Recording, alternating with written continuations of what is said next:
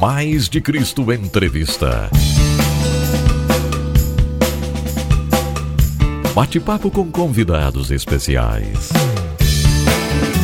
Mais de Cristo recebe neste momento o deputado estadual Ismael dos Santos. Bem-vindo aqui à nossa programação. Satisfação, pastor Márcio, cumprimentá-lo, amigo, eh, a toda a direção do programa, da rádio, aqueles que estão nos acompanhando, nossos internautas. É sempre bom poder prestar conta da nossa caminhada, em especial aqui no Parlamento Catarinense, e recebê-lo aqui no Gabinete 104 da Assembleia Legislativa. E para nós aqui é interessante passar aos nossos ouvintes um pouquinho da sua história, né? Deputado Ismael dos Santos também é filho de pastor e pastor, né? Vamos falar um pouquinho dessa trajetória pastoral, uma experiência eu, muito sempre, importante. Eu, eu, costumo dizer é, que pastor é quem cuida de ovelha, né? Então a gente tem um título é porque de fato desempenha algumas missões, em especial é, como conferencista, né? É, mas pastores mesmo foi meu pai, foi o seu pai, né? Que foi meu pastor, né? Pastor Valmor Batista é, em Blumenau, é, pessoas que deixaram um legado e são referência para nós na nossa caminhada. Nossos pais têm nos deixado um legado, né? E eu acho que a causa que você defende aqui na Assembleia Legislativa é fruto desse legado também seja através da fé cristã? É, eu, eu, eu, entendo que o fundamental nessa caminhada, nessa jornada, foram os alicerces, né? os fundamentos, princípios, virtudes, que felizmente a gente conseguiu é, apanhar não é, nessa caminhada, é, talvez de uma maneira equidistante daquilo que os nossos papais viveram, mas que a gente tenta de uma forma ou de outra passar esse bastão também para as futuras gerações e aí está o grande desafio. É, eu creio que nós deixando aqui uma marca na nossa geração, vamos deixar para as próximas pessoas também um exemplo de vida é, na defesa pela família, na defesa também pelo cristianismo, na defesa pela Igreja de Cristo, que tem sido, eu creio, uma mola mestra né, da sociedade. A igreja igreja é, sem dúvida, uma célula muito importante. Eu diria que é, a igreja reflete efetivamente o que nós chamamos de o reino de Deus em ação. Né? É, o reino de Deus se traduz através, não de uma denominação, de uma instituição religiosa, mas igreja enquanto corpo, enquanto edifício de Cristo, enquanto pessoas, homens e mulheres que é, estão no dia a dia, na rua, na praça, no trabalho, na escola, aqui no parlamento, né, fazendo a diferença. É essa perspectiva maior. Eu, eu costumo dizer, né, até tem um, um adesivo aí em, algum, em, alguns carros que diz Welcome to Top, né? Bem-vindo ao topo. É, é, e a gente às vezes faz essa confusão que o topo é o púlpito de uma igreja. Não, não, não. O topo é aquilo que Jesus ensinou: é, é a toalha, é a bacia, é a água, é, lavar os pés dos outros, né? Então, quando a gente consegue avançar nesse sentido, aí sim estamos cumprindo o que Paulo disse aos Efésios, chegando à plenitude de Cristo. Para o nosso ouvinte acompanhar, inclusive quem acompanha pelo YouTube, o telespectador, é, qual é de fato o trabalho de um deputado? Representando a sociedade, sim, nós entendemos, mas eu creio que você, na sua visão, você tem um papel a cumprir, né? É, Para além da nossa visão, existe uma questão legal, né? E aí a gente tenta cumprir aquilo que o regimento interno da casa propõe. É, e uma missão de um deputado, assim como de um vereador, mas falando de forma específica aqui do Parlamento Catarinense, são 40 deputados, é fiscalizar o erário público, né, a saúde do dinheiro público. Essa semana, por exemplo, tivemos é, aqui o secretário de Saúde e o secretário de Educação dando relatório do quadrimestre de onde foram aplicados os recursos de Santa Catarina. Então, essa é a missão do deputado estadual, fiscalizar onde estão sendo investidos os impostos dos nossos catarinenses. Segundo, legislar. A missão princípio do deputado é produzir leis leis. E terceiro, há de ser este embaixador, este articulador, fazer essa conexão entre as demandas dos municípios e efetivamente aquilo que o Estado pode oferecer. Então, em torno dessas três propostas, a gente faz o dia a dia acontecer aqui na Assembleia Legislativa. Lembrando que nós temos um escritório regional, onde eu atendo segunda-feira, terça, quarta e quinta estamos aqui na Assembleia Legislativa, sexta, sábado domingo a gente roda o Estado, é uma média de 10 mil quilômetros por mês, todos os meses cumprindo a nossa missão e, além disso, de estarmos presentes na tribuna, defendendo os projetos, apresentando projetos, é, defendendo é, valores da sociedade catarinense, é preciso atentar para a missão do deputado enquanto legislador, estando presente nas comissões permanentes. São cerca de 20 comissões, né? eu, enquanto deputado, estou presente em cinco delas, ah, talvez entre as três mais importantes,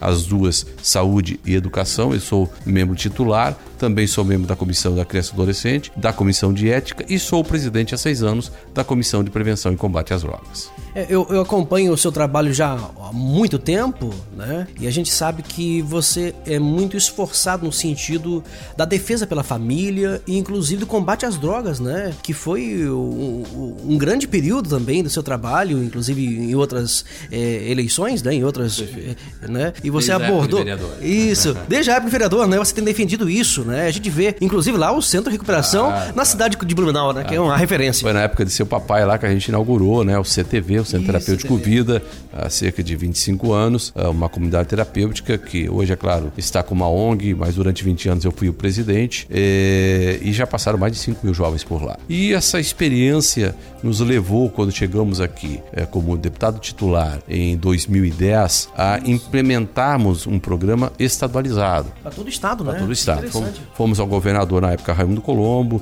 primeiramente com eh, o Luiz Henrique, depois o, o governador Colombo deu continuidade e efetivamente iniciou o programa eh, numa parceria com a FAPESC, a Fundação de Amparo e a Pesquisa do Estado de Santa Catarina. Mais tarde, a Secretaria de Saúde do Estado comprou a ideia, hoje está gerenciando o programa, mas apenas para os nossos eh, ouvintes terem uma noção, o programa Reviver ele patrocina vagas para quem quer superar a dependência química em forma de acolhimento. São hoje 72 comunidades credenciadas ao programa, cada uma podendo patrocinar até 10 vagas ou tendo patrocínio de 10 vagas do governo do estado, a mil reais a vaga, então são 10 mil reais por mês, que ajuda a comunidade a manter, não só do ponto de vista físico, estrutural, mas principalmente a equipe técnica. É? Porque tem que ter lá o seu psicólogo, o seu assistente social, enfim, os monitores, né? dando qualidade a, a essas comunidades terapêuticas. E, eh, resumindo, são 720 vagas mês, patrocinadas pelo governo do estado, e nesses cinco anos do programa Reviver, nós já conseguimos alcançar mais de 18 mil jovens em Santa Catarina. Isso é extraordinário. Eu estive lá numa cidade no interior do estado e eles falaram: ó, aqui nós temos, somos atendidos pelo governo do estado, que é o Serene, eu acho. Serene. É isso. Bem interessante esses Parceiros aí. É interessante o trabalho, né? São 72 comunidades, eh, deve abrir um novo edital agora em dezembro, abrindo para outras comunidades. Ah, lembrando que essas comunidades oferecem mais de 3 mil vagas em Santa Catarina, das quais praticamente um terço eh, patrocinadas pelo governo do estado, graças ao projeto que nós implementamos aqui na Comissão de Prevenção e Combate às Drogas. Quais são as principais bandeiras, então, já, já sabe que não é questão da prevenção das drogas, é, que você defende aqui atualmente na Assembleia Legislativa em sua gestão agora? Eu sempre digo né, que um deputado não pode ser um pianista de uma tecla só. Né? Você tem que tocar várias canções. E aí temos a área da saúde, né, a área da educação, é, temos aí a- a- o grande debate que houve, inclusive, há duas semanas atrás, a questão da ideologia de gênero, enfim, que a gente tem que estar sempre alerta, atento, acompanhando as reformas das escolas. Há uma grande demanda na área de infraestrutura, né, os prefeitos, os vereadores que a gente recebe aqui, é, que buscam alternativas e soluções para a mobilidade é, nos seus municípios. Ah, cabe ao deputado fazer as emendas impositivas, nós podemos contemplar até 30 municípios por ano, né, ah, numa perspectiva aí é, ligada a três áreas, saúde, educação e infraestrutura. Então você pode destinar recursos, colocar no orçamento do Estado. É claro que quem paga é o governador, mas cabe ao deputado colocar no orçamento do Estado esses recursos para os municípios. Então essas bandeiras a gente defende. Além, é claro, daqueles princípios, daqueles valores que nós não abrimos mão, sobretudo a questão eh, da família, a questão eh, do combate às drogas, a questão eh, de uma educação de qualidade aos nossos alunos, à futura geração, enfim, virtudes que nós entendemos imprescindíveis para o sucesso não só da família, mas da sociedade catarinense. É, a gente aprende desde pequeno, né? Nós aprendemos a, a praticar a política, seja dentro de casa, com a esposa, com os filhos, a esposa com o marido, também com os filhos. A política faz parte do nosso dia a dia, né? E a gente precisa entender interessante, isso, né? né? É, eu sei que eu estou conversando aí com um público cristão, né? Sim. E, e muita gente se assusta quando eu digo que a Bíblia fala mais de política do que de religião. Sem dúvida. né? A, poli- a política está muito presente na Bíblia. Basta você abrir o Antigo Testamento, né?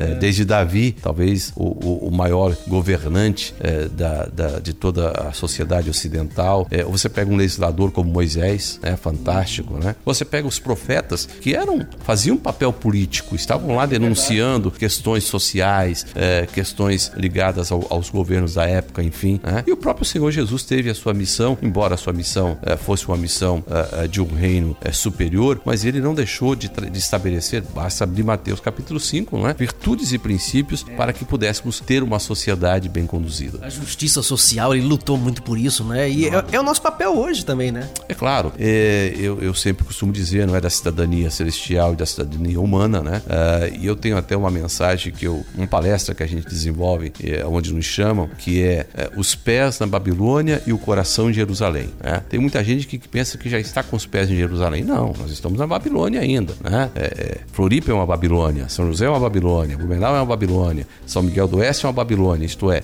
com valores, com princípios distintos daquele apregoados pelo cristianismo. E é aí que nós precisamos estar presente nessa sociedade. Assim como Israel esteve no exílio 70 anos, né? estava na Babilônia, o coração estava em Jerusalém, mas os pés estavam na Babilônia. E aí é, muita gente é, fica é, questionando essa questão é, porque ah, temos que orar pela paz de Jerusalém. É verdade, mas a Bíblia também diz: orai pela paz para a cidade aonde eu vos fiz transportar. Jeremias capítulo 29. E onde é que era essa cidade? Era Babilônia, hoje o Iraque. Né? Então o povo tinha que orar pelo Iraque, que tinha um governo distinto, que tinha uma sociedade pagã, que tinha princípios distintos do, do, do, do de toda a prática é, judaica. Mas a Bíblia diz: orai pela paz dessa cidade e fazer prosperar essa cidade, porque você abençoando essa cidade, você também prosperará. Então, e aí, inclusive, a orientação da carta de Jeremias, de Deus para o povo que estava no exílio, é essa: é, é, vocês devem casar, vocês devem propagar, vocês devem plantar árvores, devem construir casas. Não é? Então, é, nós não podemos nos esconder da sociedade que está aí. Pelo contrário, temos que estar presente, seja na escola, seja no chão da fábrica, seja aqui no parlamento. Nós estamos conversando com o deputado Ismael dos Santos, deputado estadual que atua na Assembleia Legislativa de Santa Catarina e nós estamos conversando aqui um pouquinho sobre seu trabalho, sobre suas responsabilidades diante do povo, diante do nosso governo do estado, fiscalizando. Ele já explicou pra gente aí assuntos importantes, né, que são inerentes de sua função, de sua responsabilidade diante de todos nós que fazemos parte da sociedade aqui em nosso estado. Deputado, além de ser o deputado, vamos falar sobre alguns projetos de lei, mas é, eu queria aqui enfatizar que você, além, além do deputado ser deputado, ele também é escritor. E este não é o primeiro livro, nem o segundo, nem o terceiro, já está aí. mais, de, é, mais, de, mais de 50, né? 53 livro. É, esse é um livro novo que a gente lançou recentemente, está à disposição inclusive no e-book, quem quiser acessar, né? Depois pode é, ter à disposição aí.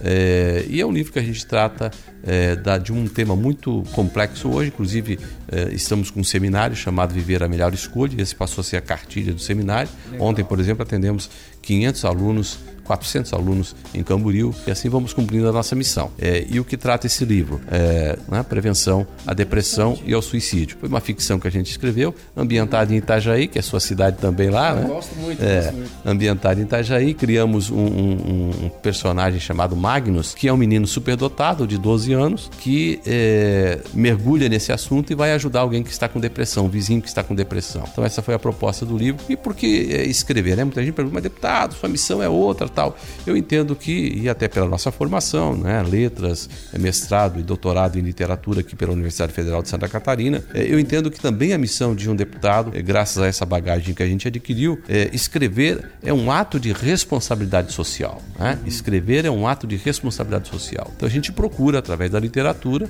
é, trazer esses valores e é, esses encaminhamentos para essa sociedade tão conturbada que está aí fora. Uma outra área que a gente trabalha muito é a área infanto-juvenil, com alguns livros já lançados Eu quero agradecer, inclusive, aqui as lojas Berlanda. Ano passado fizemos uma parceria, distribuímos mais de 20 mil livros. É, eu não vendo livros, a gente sempre busca parceiros e a gente distribui gratuitamente. Aqui, por exemplo, foi Tafner e Tafner Advogados que fizeram um patrocínio de 20 mil livros e a gente está distribuindo gratuitamente em Santa Catarina. Mas esse, é, essa parceria com a Berlanda foi um projeto para crianças é, chamado o Barquinho Azul, né? exatamente para incentivar é, é, a fomentação de novos leitores né? Uhum. e trabalhar essas virtudes tão necessárias a essa geração. Eu quero que traçar, né, é, fazer um elogio, sabe o que, é? Tem um livro seu que marcou a minha vida, eu li ele todinho no rádio na cidade de Joinville, lá no programa Cristo para Todos da Assembleia de Deus em Joinville, que é o livro Raízes nossa de Nossa Fé. Olha, esse livro eu li ele inteirinho no rádio. Ah, Ouvintes mandavam um recado. Pastor, quando vai continuar? Vamos continuar semana que vem, então. Olha, houve muitos elogios, pessoas que foram tocadas através da história. E eu gostei muito do, do estilo literário que você fez, porque foi fácil de entender as histórias e, é, assim, muito bem costuradas. É, a pesquisa foi muito bem feita, histórica. Muito bom, parabéns. Quero dar parabéns para você, depois de muitos anos, é, ter lido esse livro. Mas eu posso confessar, se você ainda não leu esse livro, não sei se ainda tem à disposição. Vai estar à disposição e-book também. Larissa, a nossa assessora aí, está fazendo Power. esse trabalho aí, vamos colocar à disposição. Foi um trabalho, é, um périplo que a gente fez por toda Santa Catarina, hum. é, é, entrevistando, não é? Conversando com os pioneiros, alguns já não estão mais entre nós, né? Inclusive seu papai. É, na época fizemos todo um apanhado é, daqueles que há 80, 88 anos efetivamente implementaram é, o evangelho pentecostal em Santa Catarina é, e de lá surgiram todas as comunidades que estão aí.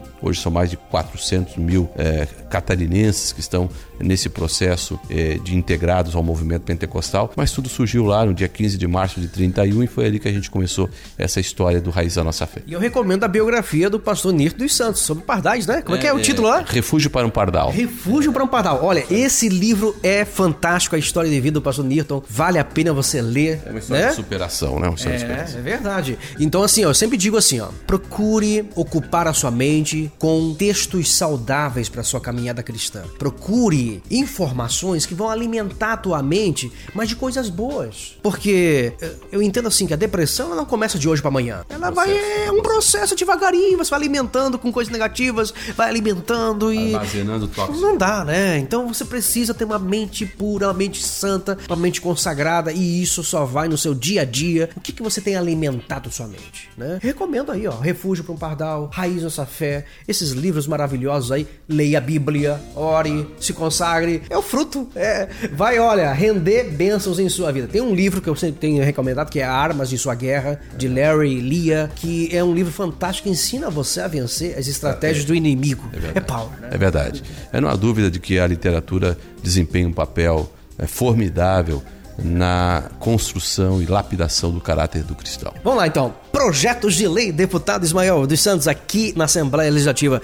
Eu, eu, creio que são muitos os projetos que você desenvolveu, né, aí em prol da sociedade, mas você pode pontuar, assim, algum desses projetos que até hoje é uma realidade? É, o, é, é importante o nosso é, internauta acompanhando aí é saber que tramita aqui na Assembleia uma média de 200 projetos lei, né, de todos os 40 deputados. Uhum. E é claro que você pode fazer emendas também, é, fazer sugestões ou efetivamente rejeitar é, certas propostas que são inconvenientes, enfim. Mas é, da nossa própria é, autoria, vários projetos já aprovados. Eu diria que o principal deles foi o programa Reviver, né? Uhum. Essa possibilidade de acolhimento de dependentes químicos. Mas há outros projetos que a gente está tocando. Por exemplo, projetos simples, mas que têm uma missão é, no campo ecológico. Vou falar aqui do projeto aprovado recentemente, é muito simples. Cada é, estabelecimento que comercializa acima de 500 litros de óleo de fritura precisa ter o seu posto de coleta. Por quê? Ah, hoje onde é que vai o, o azeite, não é? O, o, óleo de fritura? Ah, ou joga-se na pia, no ralo, ou joga-se no quintal. E aí é interessante um dado científico: um litro de óleo de cozinha pode contaminar 500 mil litros de água. Um litro de óleo de cozinha pode contaminar 500 mil litros de água. Então, é, o estrago né, que se faz é por falta de um encaminhamento. E por que, que a pessoa joga no ralo da pia, joga no quintal? Porque não tem um posto de coleta. Então, qual é a nossa proposta? Que ela possa colocar esse azeite de fritura é, reutilizado, é, coloca lá na sua garrafinha de PET e vai lá no supermercado onde ela compra. E lá tem que ter o posto de coleta. Então, é obrigatório hoje né, sob pena de multa. Então, quem comercializa assim, acima de 500 litros tem que ter o posto de coleta para facilitar a vida da dona de casa. Então, um projeto que já foi aprovado aqui, como disse, projeto simples, modesto, mas que tem um, é, é, uma, uma, dinâmica ecológica muito positiva e, além disso, também econômica, porque esse óleo de fritura é transformado em sabão, em detergente, etc. Tal, e até em combustível. Né? Um outro projeto que hoje está tramitando eu lembro dele agora, voltando para essa questão aí é, de prevenção e combate às drogas, é o projeto Motorista Ficha Limpa. Por quê? Hoje, quando alguém é pego embriagado, é, sofre as penas, é, multa, etc e tal, mas o nome dele fica no anonimato lá no Detran. Você não tem acesso. O que, que eu estou querendo com esse projeto? Que haja transparência. Ah, você foi pego embriagado? Agora seu nome vai vai para o portal da transparência do Detran. Por quê? Ah, eu quero agora ser motorista da Catarinense. Deixa eu usar aqui um, um, um, um, né, um merchandise aí. É, eu quero ser motorista da Catarinense. Muito bem. O que, que o RH da Catarinense vai fazer? Vai lá consultar não é? o, o portal da transparência do Detran. Peraí, você já dirigiu embriagado? Aí você quer agora dirigir um coletivo conduzindo aí é, 50, 70, 80 pessoas? Né? Não é possível. Então é uma forma de você é, é, tornar mais consciente essa questão do motorista. Né? E nós vamos avançar. Na Itália, por exemplo, se alguém é pego embriagado, não importa se o carro dele, se é dele ou não, o carro é efetivamente recolhido perdeu o carro, perdeu o veículo, perdeu o patrimônio. Talvez a gente vai ter que chegar a isso, porque não é possível 40 mil mortes no trânsito todos os anos no Brasil, mais do que a guerra no Iraque. Então é preciso apertar. Então são alguns projetos que a gente tem é, trabalhado aqui de uma forma muito pontual, né? É, recebendo sempre sugestões para emendas é, de projetos e, como disse, outras questões que a gente precisa estar vigilante, como foi há duas semanas aí na base curricular de ensino da educação de Santa Catarina, quando mais uma vez nós já tínhamos retirado em 2015 do plano estadual e agora, infelizmente, alguns técnicos inseriram lá a tal da identidade de gênero ou ideologia de gênero, apenas uma questão semântica que, para quem acompanha sabe o que eu estou querendo dizer, é ensinar aos nossos alunos que menino não nasce menino, que menina não nasce menina, que o sexo é uma construção social, então você troca de sexo como você troca de roupa, né? É, e nós não podemos que isso seja colocado de goela abaixo das nossas crianças. Né? A ideologia de gênero não só desconstrói o conceito judaico-cristão de família, mas provoca uma outra coisa muito nefasta, o que é a erotização precoce das nossas crianças. Então é para isso que nós estamos aqui atentos. Felizmente fomos à tribuna, fizemos um discurso, outros deputados se juntaram a nós e no dia seguinte o governador teve bom senso e mandou retirar do, da base curricular 2019 a proposta de ideologia de gênero. Interessante. Então esses são os principais projetos hoje elaborados. Alguma uma informação a mais para o nosso ouvinte que acompanha nossa programação, para a gente já encerrar aqui nosso bate-papo, deputado? É dizer que o Gabinete 104 está de portas abertas, que portas encaradas. Nosso telefone aí é o 48 32 21 25 77. Repito, 48 32 21 25 77. Aberto não só é, a sugestões, a encaminhamentos, mas até mesmo é, é, a fiscalização do nosso mandato. Né? O gabinete aqui está de portas abertas, não tem tramela aqui, é só atravessar a ponte aí, chega aqui, estamos aqui à disposição, terça, quarta e quinta, né? São os dias que atendemos aqui, como disse, segunda nós temos um escritório regional, e sexta, sábado domingo a gente percorre o estado, aí são 10 mil quilômetros por mês, visitando prefeituras, câmara de vereadores, as comunidades terapêuticas, é, em seminários, cumprindo a nossa missão de deputado estadual. E quem quiser acompanhar o seu trabalho mais de perto, só acompanhar as, as redes, sociais, sociais né? Facebook, Instagram. É, Twitter, enfim, estamos é, buscando agora também através do WhatsApp, é, dando aí toda a liberdade para é, é, recebermos sugestões uh, uh, de projetos, de emendas, de proposições, enfim, aquilo que for útil para tornarmos o nosso Estado cada vez mais forte, um Estado cada vez mais competitivo. E é claro,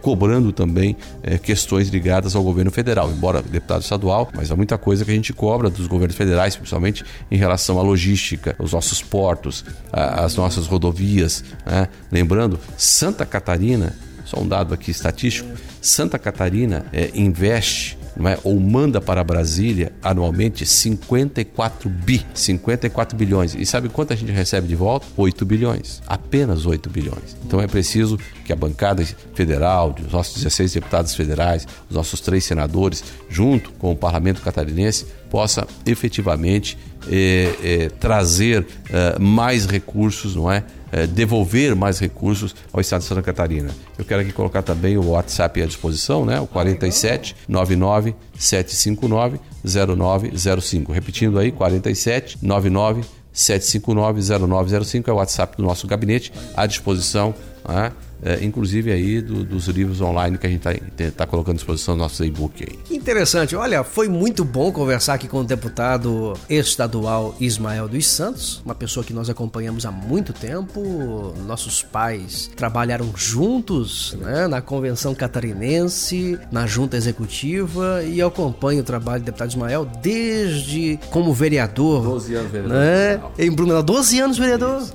12 anos vereador e agora 10 anos aqui no Parlamento Catarinense. Que legal, que legal. Isso é muito bom, gente, tá? E eu convido você para acompanhar as redes sociais. Você tá aí, ó, viu? Ó, aí no rodapé. Quem está acompanhando a entrevista pelo YouTube, ok? Já no rodapé do vídeo tá ali o telefone 47 997590905, ok? WhatsApp aqui do deputado Ismael dos Santos para você receber todas as informações que você precisa. Deputado, obrigado pela entrevista. Satisfação, é, é sempre bom revê-lo, né? Nos velhos tempos, né? como disse, quando, quando a gente já estava aí é, na militância política, o, o, meu amigo Márcio Batista estava ainda dando os primeiros passos aí, crescendo, né? E, e louvamos a Deus pelo seu ministério, pela sua carreira, é, sucesso aí nas redes sociais também, junto a Mais de Cristo. E mais uma vez colocar o gabinete à disposição. Aqui estamos para honrar o nome do Senhor Jesus e, como disse, buscando fazer mais e melhor pelo nosso Estado.